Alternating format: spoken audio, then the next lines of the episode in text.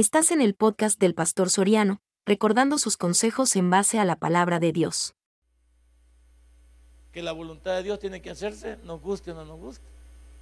¿Y por qué no aceptar lo que un Dios que nos da o nos quita? No hay ningún tipo de problema, no hemos perdido nada. Cuando Dios dice así, vamos a la Biblia, en Éxodo 2, 23. ¿Lo tiene? Aconteció que después de muchos días murió el rey de Egipto y los hijos de Israel gemían a causa de la servidumbre y clamaron y subió a Dios el clamor de ellos con motivo de su servidumbre. Y oyó Dios el gemido de ellos y se acordó de su pacto con Abraham, Isaac y Jacob. Y miró Dios a los hijos de Israel y los reconoció Dios. Padre y buen Dios, Señor, gracias, porque cuando tú dices que sí,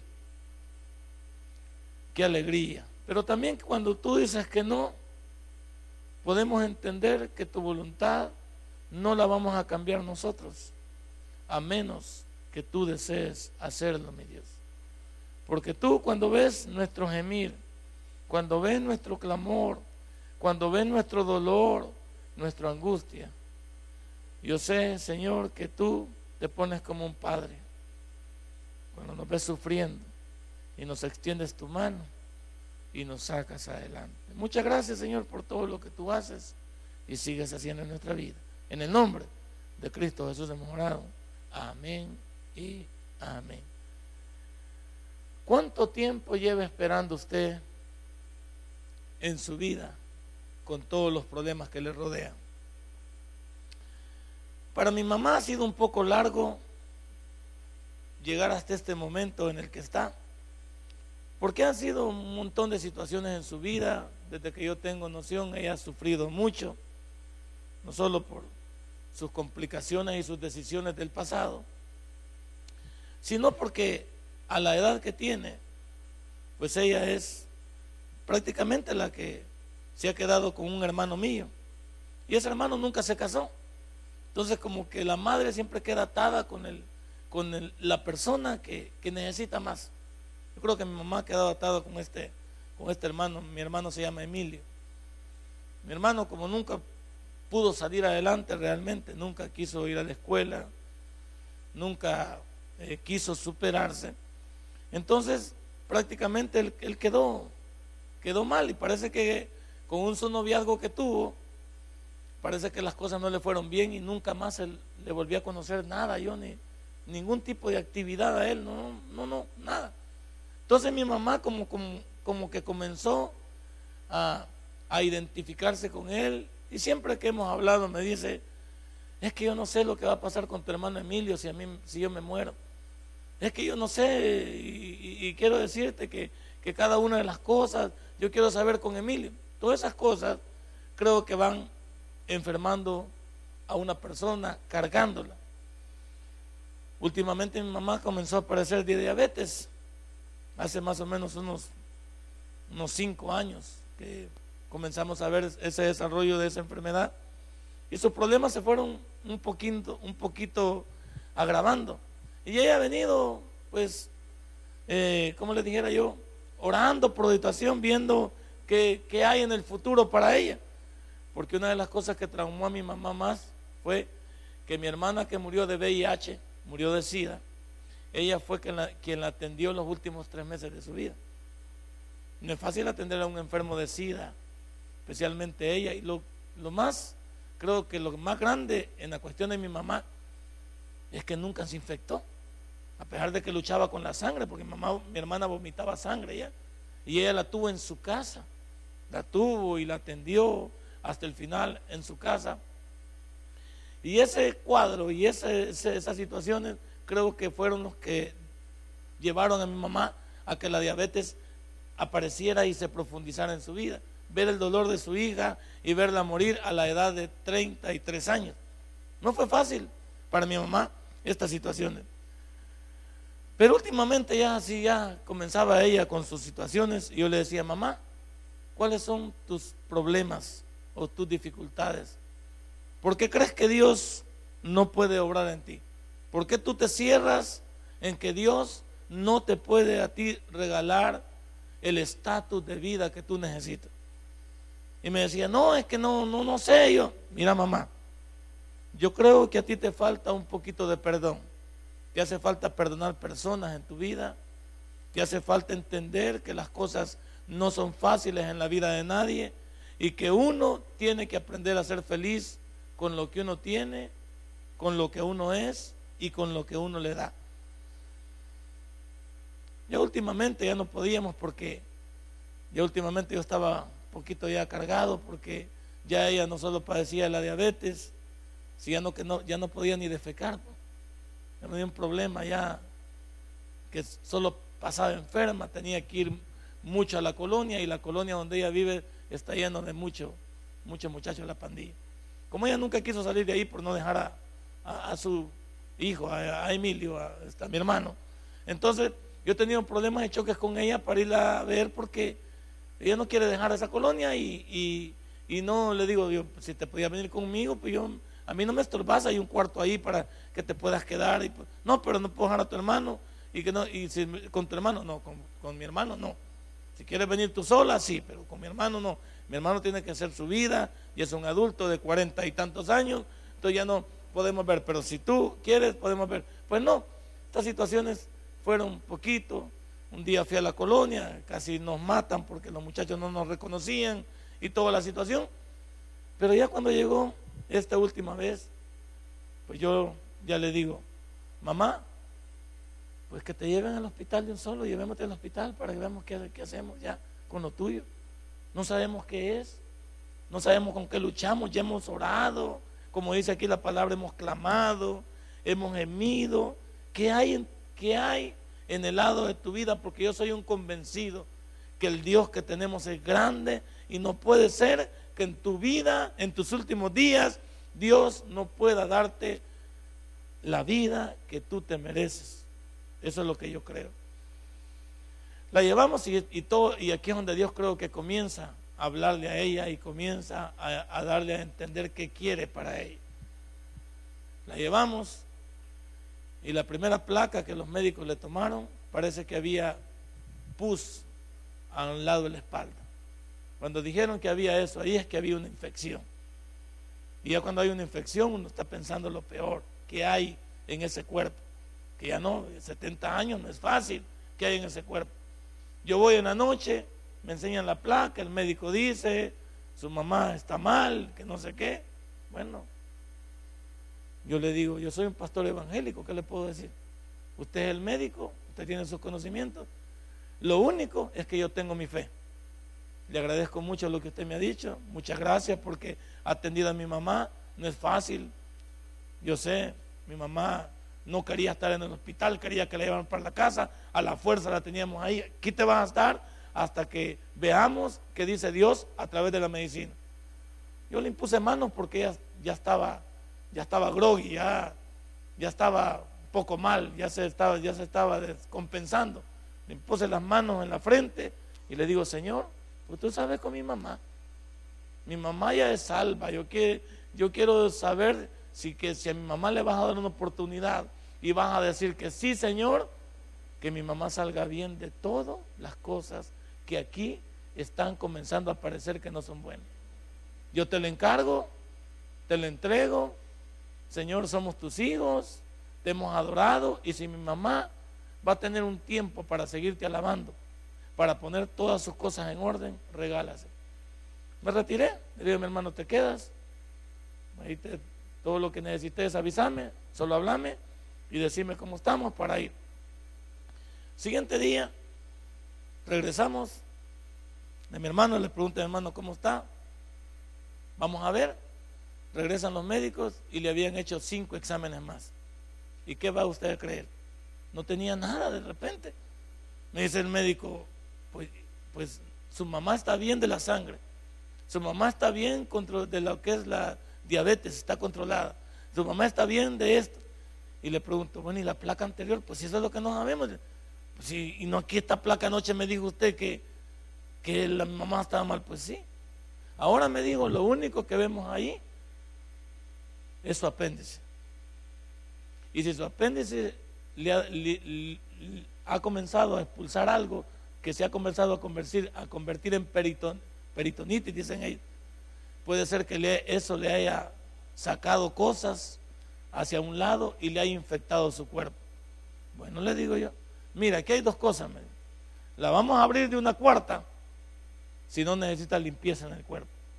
Pero la vamos a abrir de un solo con de aquí hasta abajo si necesita saber que se va a limpiar, se va, a quitar el apéndice y se va a tener que limpiar todo el cuerpo. Yo le digo, Señor, no, esta viejita va, a resistir esa herida. No se va a resistir porque me dicen que la curación para una diabética es lo más triste que hay. Porque si se infecta, también es muerte segura. O sea, el que salga de una, el que salga de la operación no significa que ya está. Si no significa la cicatrización. Es lo más. Yo le digo, bueno, doctor, lo que hay que hacer. La sorpresa de nosotros fue, y la mía en especial, porque yo siempre le digo, Señor, bueno, aquí dicen que ya no hay nada, pero nosotros queremos saber que todo, mi mamá, no se venga para la casa, menos que todo esté bien. Si todo no, si no está bien, señora, que tú tengas la última palabra. Porque no podemos seguir, Señor, lidiando con ella. Lidiar con un enfermo no es fácil. Estar siempre que te llamen a 10 horas de la noche y decir, necesitamos esto, necesitamos lo otro, no es fácil. Ya cuando a las 6 de la mañana me habla mamá y me dice, hijo, ya voy para el quirófano, por si no te vuelvo a ver. Mamá, no estés hablando de esas cosas. Comenzá a encomendar tu vida a Dios, a mencionar el nombre de Jesús que nos ha enseñado a mencionar. Comenzá a ponerte en, tus manos que todo lo que sucede en tu vida sea bajo tu voluntad, la voluntad de Dios. Pues se fue ya como a las 10 de la mañana Volvimos a hablar y hablamos con mi hermano y me dice mi hermano, ya salió. Para honra y gloria del Señor ya salió.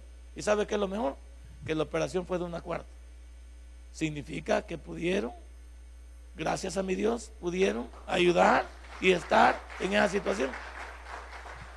Y yo le digo, ¿cómo te sentís mi mamá? Me siento mejor, me siento excelentemente bien. Bueno, le digo yo, ahora no es solo hora de alabar a Dios, es hora de agradecerle a Dios, sino es hora de arreglar tus cosas, mamá. Es hora de que ahora, ahora en tu nueva vida, en esta oportunidad que Dios te ha dado, es hora de comenzar a arreglar tus cosas y a perdonarte, a perdonar y a vivir tu vida y a despreocuparte de los demás. Aquí quiero comenzar con usted. ¿Por qué cosas está pasando usted en su vida? Tal vez no por una enfermedad. Tal vez no están a punto que lo operen. Tal vez no le han dado una noticia mala. Pero ¿por qué llegar a noticias malas para poder acordarme que tengo un Dios grande? El, sermón se llama cuando Dios dice sí. Porque yo le digo, Señor, si tú dices sí, nosotros estaremos de acuerdo. Pero si tú dices no, también estaremos de acuerdo porque es tu voluntad. ¿A qué quiere someterse usted? No solo, gloria a Dios porque Dios sacó a mi mamá de ahí. Pero gloria a Dios si Dios no la hubiera sacado de ahí también, porque sabemos dónde estaría. Entonces no te claves también, porque algunos de nosotros solo estamos, queremos, queremos alabar a Dios cuando todo va bien. No, también cuando todo va mal. También cuando todo se complica. También cuando no, no hay esperanza.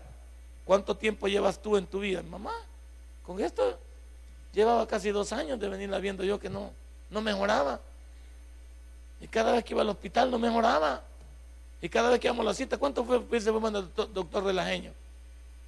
Que la llevaba por esto, que dice que tenía esto, no era eso, que tenía esto. Hay veces hasta es psicótico lo que tienen las personas. Hay veces solo nosotros tenemos la enfermedad. Y no, no, no, no, es psicosomática. No hay nada en el cuerpo, las cosas dicen que están bien, pero hay algo alterado. ¿Será que ¿Hay algo en nuestra vida que no está bien? ¿Hay algo en nuestra vida que no, no pega, no concuerda? ¿Habrá algo que no hemos puesto a cuenta? Porque una cosa de mi mamá, y lo vamos a contar porque no está aquí, es que mi mamá también no ha perdonado a mi hermana, no quiere perdonar a mi hermana. No todos los hijos son iguales. Y si hay hijos que se portan mal, no es el problema de las mamás, y quiero decirlo en esta hora, Si los hijos a veces se portan mal, no es el problema de las mamás.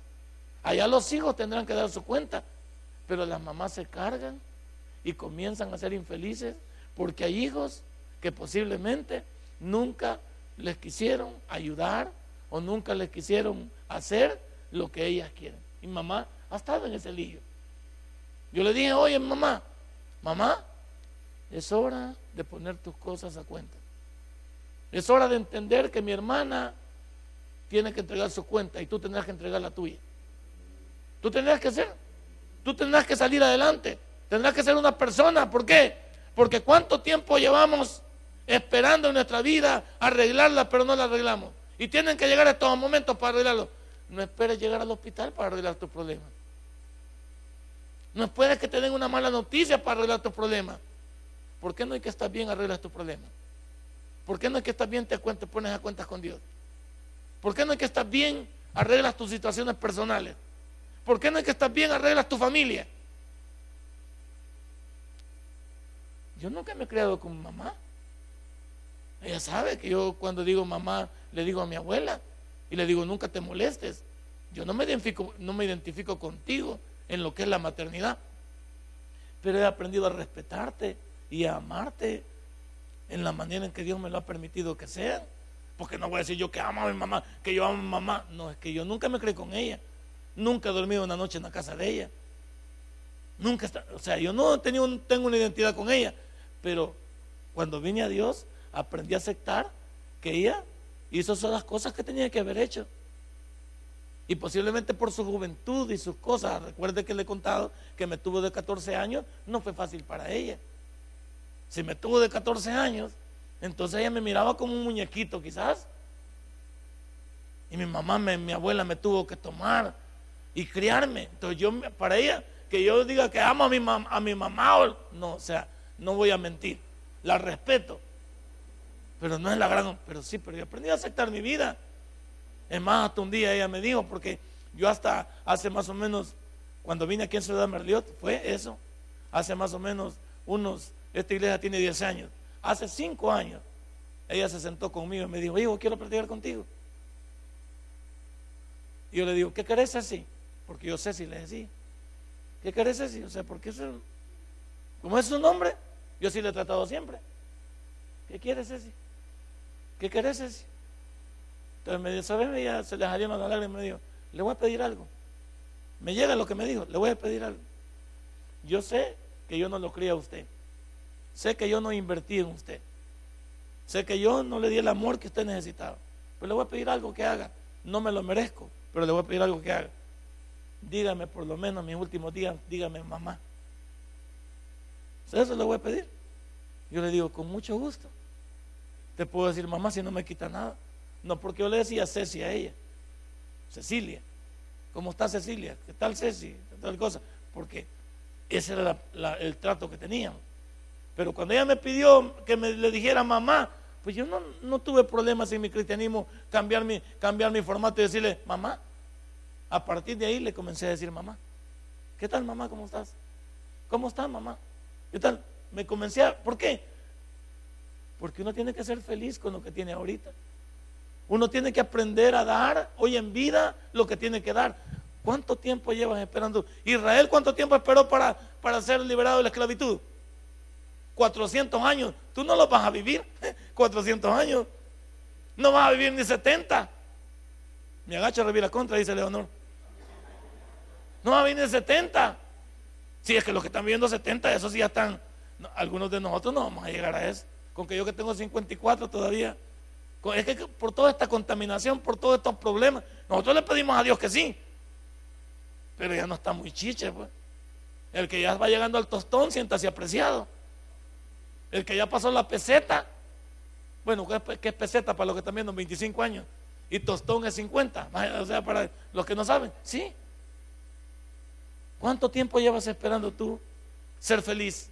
¿Cuánto tiempo llevas esperando poner a, ponerte a cuenta con Dios? ¿Por qué surge? ¿Por qué muchas veces surgen los problemas en el pueblo de Dios? ¿Para qué surgen los problemas en el pueblo de Dios? Para que nos acerquemos a Él. Para que dependamos de Él.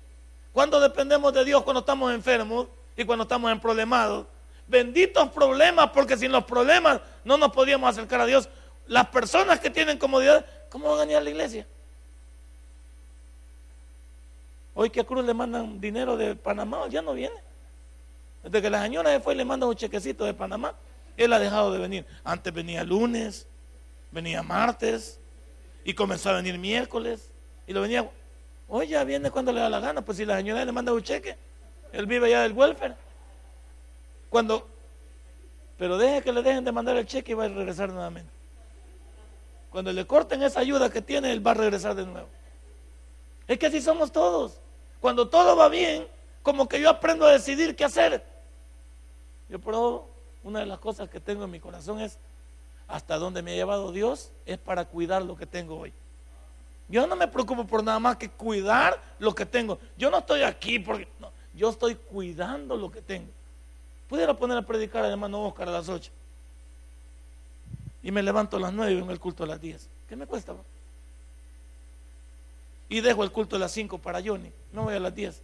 No voy para la playa a dar una vueltecita, una quemazón que me dé abajo. Y me llevo a Cruz con el cheque para que lo gastemos. Para que los dos vayamos de pagarnos allá abajo y nos gastemos el cheque. ¿Yo podía hacer eso? No, pero no lo voy a hacer. ¿Sabe por qué? El tiempo que tengo es corto. Y mi Señor se merece más de lo que yo puedo darle. Ahora yo le pregunto a usted, benditos problemas. Mi mamá tiene que entender las familias que están enfermas aquí, nosotros debemos entender que cuando las cosas vienen, no vienen solas, vienen para mostrarnos algo. Israel, ¿qué quería Dios con los 400 años? Mostrarles que deberían de ser un pueblo, que deberían someterse a Él, aceptar su voluntad y vivir para Él. Pero el mundo ya no quiere. El mundo ya no quiere. ¿Por qué Dios permite que su pueblo sufra? ¿Se ha preguntado usted eso? Si tenemos un Dios tan grande, ¿por qué permite que suframos? Bueno, te voy a explicar algo. El que suframos como pueblo de Dios no tiene nada que ver con Dios, tiene que ver con nosotros. ¿Cómo hemos tratado este cuerpo? ¿Cómo lo estamos tratando? ¿Qué cosas estamos haciendo con este templo y esta morada? Todas las cosas que nos rodean y todos los desórdenes que hacemos. No es fácil. Y me vas a decir que Dios no tiene enfermos. Me vas a decir que Dios no tiene fregado. No, son nuestros modelos de vida. Nuestros modelos que no están apegados a la voluntad de Dios. Nuestros modelos que no son de respeto para Él. Entonces, ¿por qué sufre el pueblo de Dios? Porque queremos. No es porque Dios quiere. No me le eche el, muerto a Dios. Dios no tiene nada que ver en muchas de nuestras cosas. Yo digo que mi mamá también está viva porque Dios es grande. Si, ese loco que era mi padrastro, la dejó venir de un, la dejó venir de un puente. Me acuerdo yo, yo tenía como unos, unos 10 años. La dejó venir del puente de la colonia Luz, ahí por donde pasan ustedes, en la 49. Después embarazada de, embarazada de mis, de mi hermano número 4, la volvió a aventar de ese puente embarazada. Por eso el niño nació con problemas mentales. El niño, nunca se recuperó. Murió a la edad de 15 años. Nunca se recuperó. Le daba unas palizas que la trapeaba con ella, la agarraba del pelo y la llevaba arrastrada hasta, hasta la champa. Le abrió el cachete aquí. Ella tiene una. Aquí, se lo abrió en dos y le metió la pistola ahí. La vida en mamá no ha sido fácil. Pero yo entiendo que hasta ahora también es misericordia de Dios.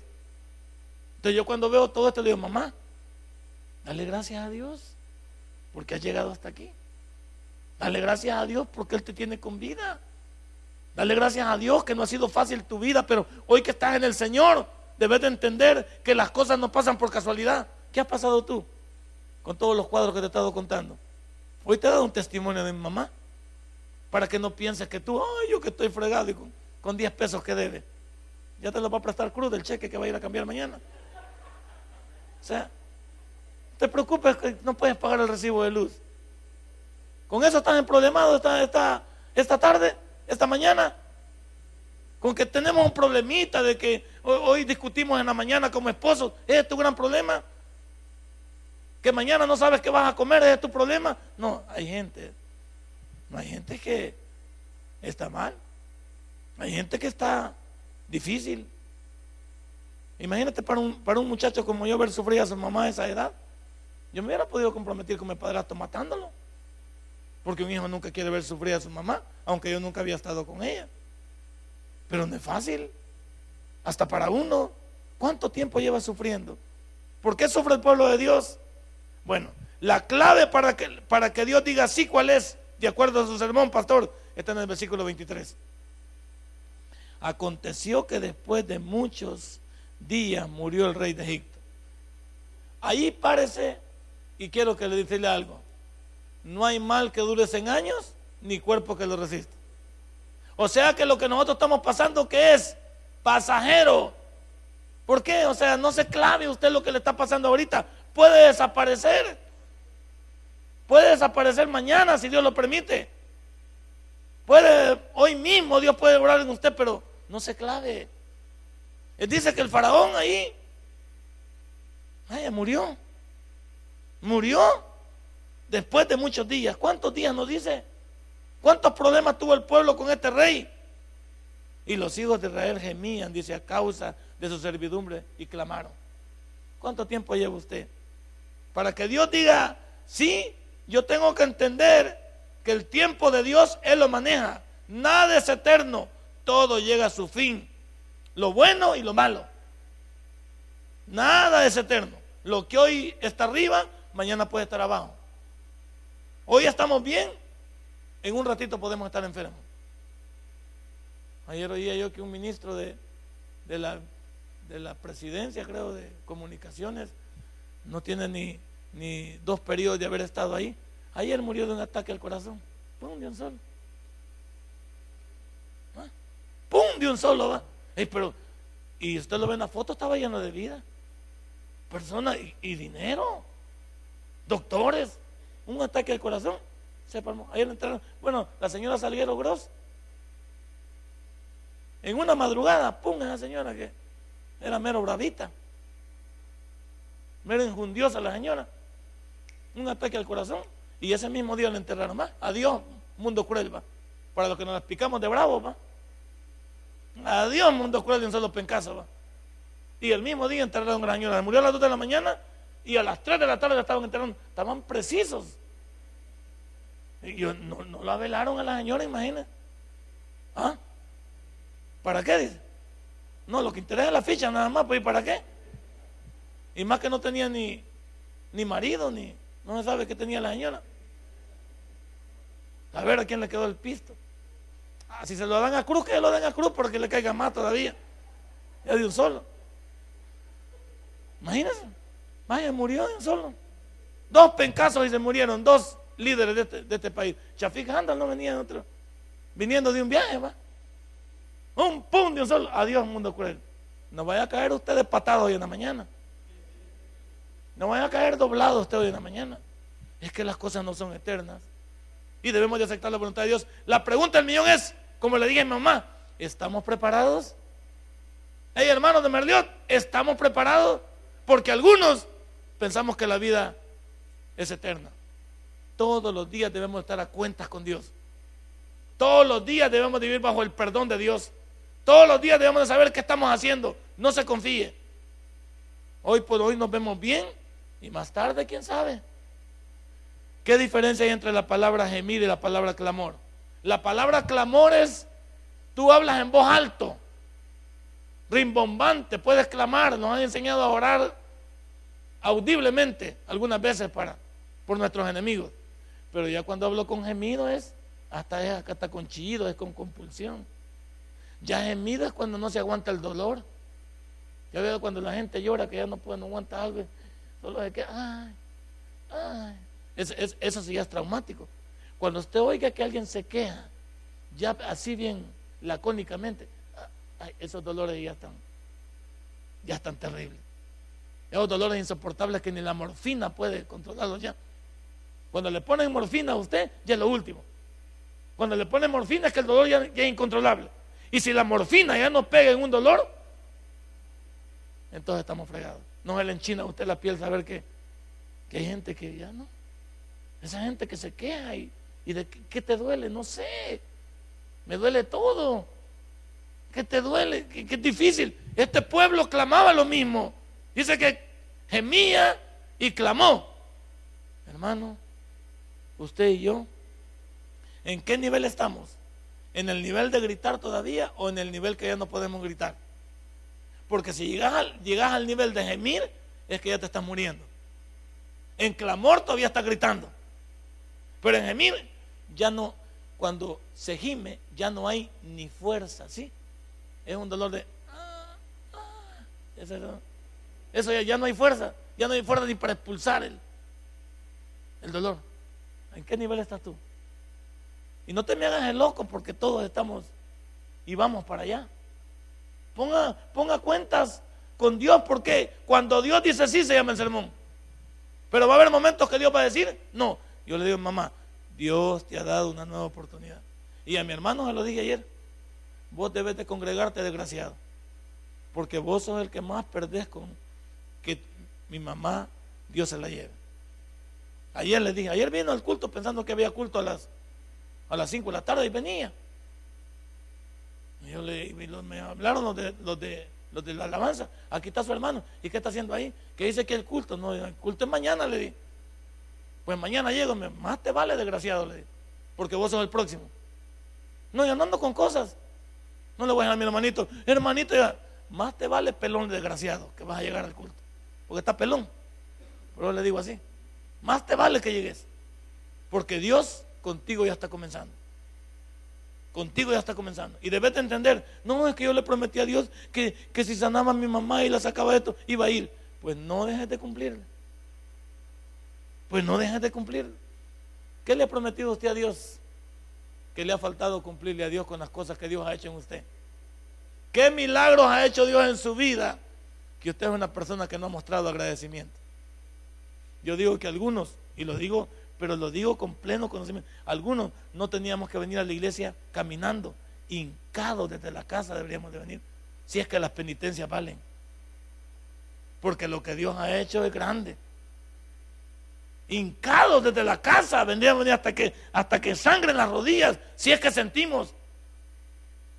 Porque lo que Dios ha hecho no tiene nombre. Cuando Dios dice que sí, no solo la clave para que Dios diga sí, sino cuando Dios dice que sí, el 24. Y oyó Dios el gemido de ellos. Eso me llega. ¿Has escuchado Dios tu gemido? Porque gemido es lamento, es angustia ya, esa es aflicción. ¿Has escuchado Dios tu gemido? Porque a muchos, ahí ir al hospital, mire hermano, ir al hospital es enfermarse, hermano. Yo cuando voy al hospital es que toda la gente, unos lloran, otros piden, otros dicen. Y hay gente que hasta uno, cuando uno está orando, dice, ore por mí también usted, imagínese. Gente que está dependiendo de Dios. Y todos los olores y todas las cosas. entrar a un hospital es, es deprimente, hermano. Ver a gente entubada, ver a gente que ya no, ya no reacciona, ver a gente. Es difícil. Y saber que uno así puede terminar. No, se me cierre, no se me haga de los panes. Pero ¿cuál debe ser nuestra oración a partir de hoy? Señor, no permitas que yo llegue así. No le no, agárrele la onda. Agárrele, agarre el sentido. Pídale, Señor, yo no quiero terminar así. Yo ahí le digo a Dios, por favor, Señor, yo no quiero terminar así. Es difícil. Es difícil. Entonces cuando Dios dice sí, él escuchó, dice, ¿estás listo para ser escuchado esta mañana? Y si Dios te permitiera que le dijeras algo, ¿qué le dirías esta mañana? Regálame un carro. ¿Por qué no le pedís que arregle tu vida primero mejor? Un carro le pedimos, una casa. ¿Por qué no arreglamos primero nuestra vida? Para que cuando la bendición llegue esté en plenitud. No le pidas cosas materiales. Pedirle por lo tuyo primero. Porque hay cosas más importantes que un carro o no. Hay cosas más importantes que una casa. ¿Qué importa el carro y, la casa cuando no se tiene salud? ¿Qué importa el caso, la casa y el carro cuando no se es feliz en el matrimonio? cuando estamos todos siempre disparados. Qué felicidad hay de casa y carro cuando un hijo anda en malos pasos. Dios quiere escucharte esta mañana. ¿Qué le vas a decir? Ya, ya que no nos enseñan a estar pidiendo cosas materiales, que nos enseñen a ponernos a cuentas con Dios y arreglar, arreglar nuestra familia. Porque hay gente que tiene tantas cosas pero es tan infeliz. Y quiero que usted lo entienda, que lo vea. ¿Está listo para ser escuchado? ¿Qué le dirías a Dios esta mañana? ¿Por qué estaba tan mal Israel? Ya lo leyó, ¿por qué estaba tan mal Israel? Léalo ahí. ¿Por qué estaba tan mal Israel? Bueno, lo voy a leer yo porque usted me queda viendo. 24. Y oyó Dios el gemido de ellos y se acordó de su. ¿Quién se acordó de su pacto? Ah, el pueblo no había acordado de eso. Porque, igual que siempre, todo depende de Dios, no depende de nosotros. Nos hemos acordado nosotros de lo que le hemos prometido a Dios.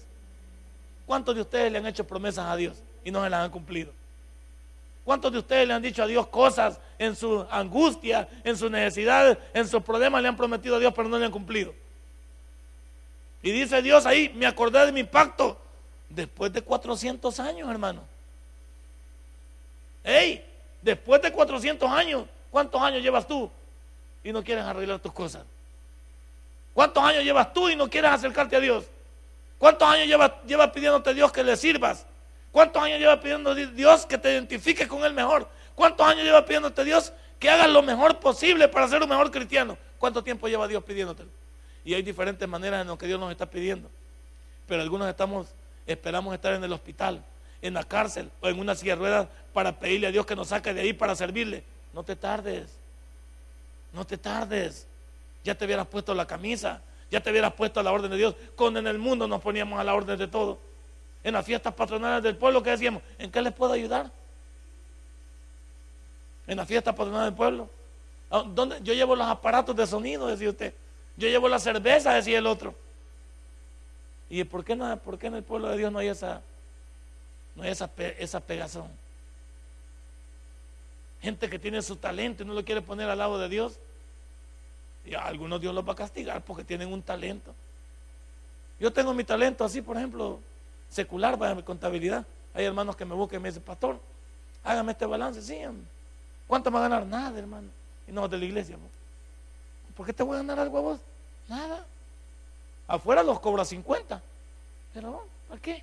Si es un talento mío y estoy al servicio de Dios, ¿para qué te voy a ganar? Una, pastor, necesito una asesoría, tal cosa. Sí.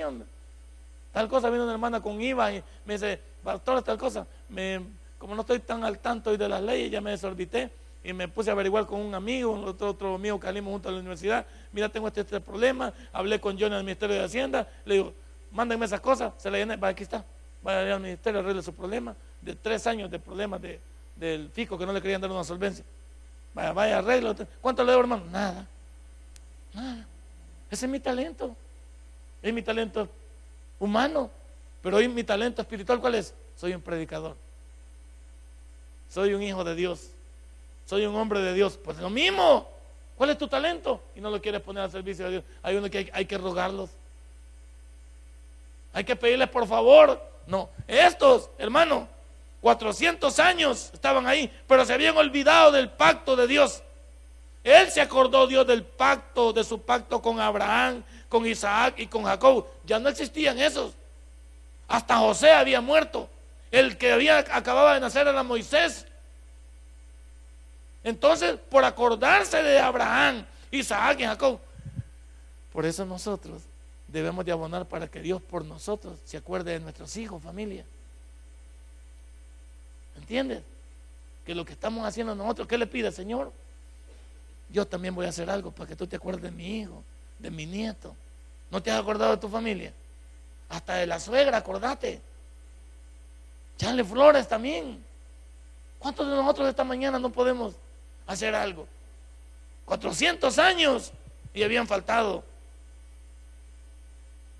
Dios no es ciego, pero 25.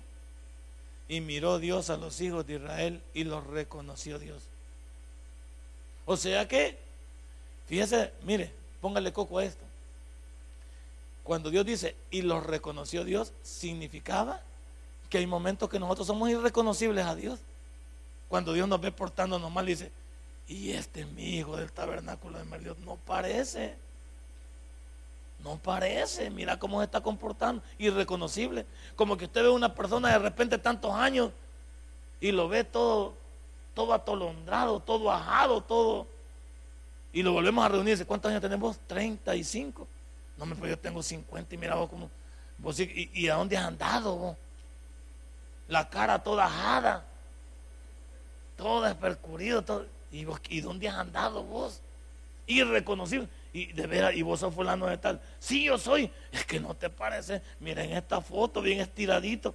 Y en esto, pues, no, hombre, si te pongo las dos fotos, te mandan para el psicodélico, porque parece loco. Irreconocible. Así nos ve Dios cuando nosotros andamos por el mundo sin dar un buen testimonio. Dice, irreconocible. Aquí en la mañana, el hermano Goches, Sangoches, bien, bien ahí la gran foto así bien puesto, bien humildito. Y mañana en Avianca, bien disparado, con otra vieja, ah, perdón, con otra señora, con otra, señora. Y, que dice y que dice Dios desde el cielo. Y este, pero este goche ayer a las 8 de la mañana. Y este goche aquí en Avianca. Híjole, irreconocible. Le voy a llevar a la señora, la voy a sacar del banco a la señora y le voy a llevar a Bianca para que lo vea. Y desde que lo ve la señora también dice, ese no es mi marido, pero ya lo voy a componer yo aquí. Ella la, sí, irreconocible. ¿Cuántos, cuando usted es cristiano y está diciendo tamañas malas palabras, cuando otro lo ve que es cristiano dice, irreconocible? Pero si es hermano, ayer estaba en el culto alabando a Dios y hoy mira las grandes malas palabras que está diciendo. Irreconocible. Ahí dice, y lo reconoció Dios. O sea que no lo reconocía. Se habían portado tan mal que Dios había cerrado sus ojos, porque hay algunas veces que uno tiene que cerrar los ojos, ¿sí o no? Es que no puede ver esos cuadros. Es imposible ver esos cuadros. Ojalá que todos los que estamos aquí seamos lo mismo que como estamos aquí mañana en la calle, en nuestros trabajos, en nuestras casas, en nuestros negocios. Y al que no sea así, que Dios abra la tierra y se nos trague. Pues. ¿Para qué vamos a mandar con carajada? Pues?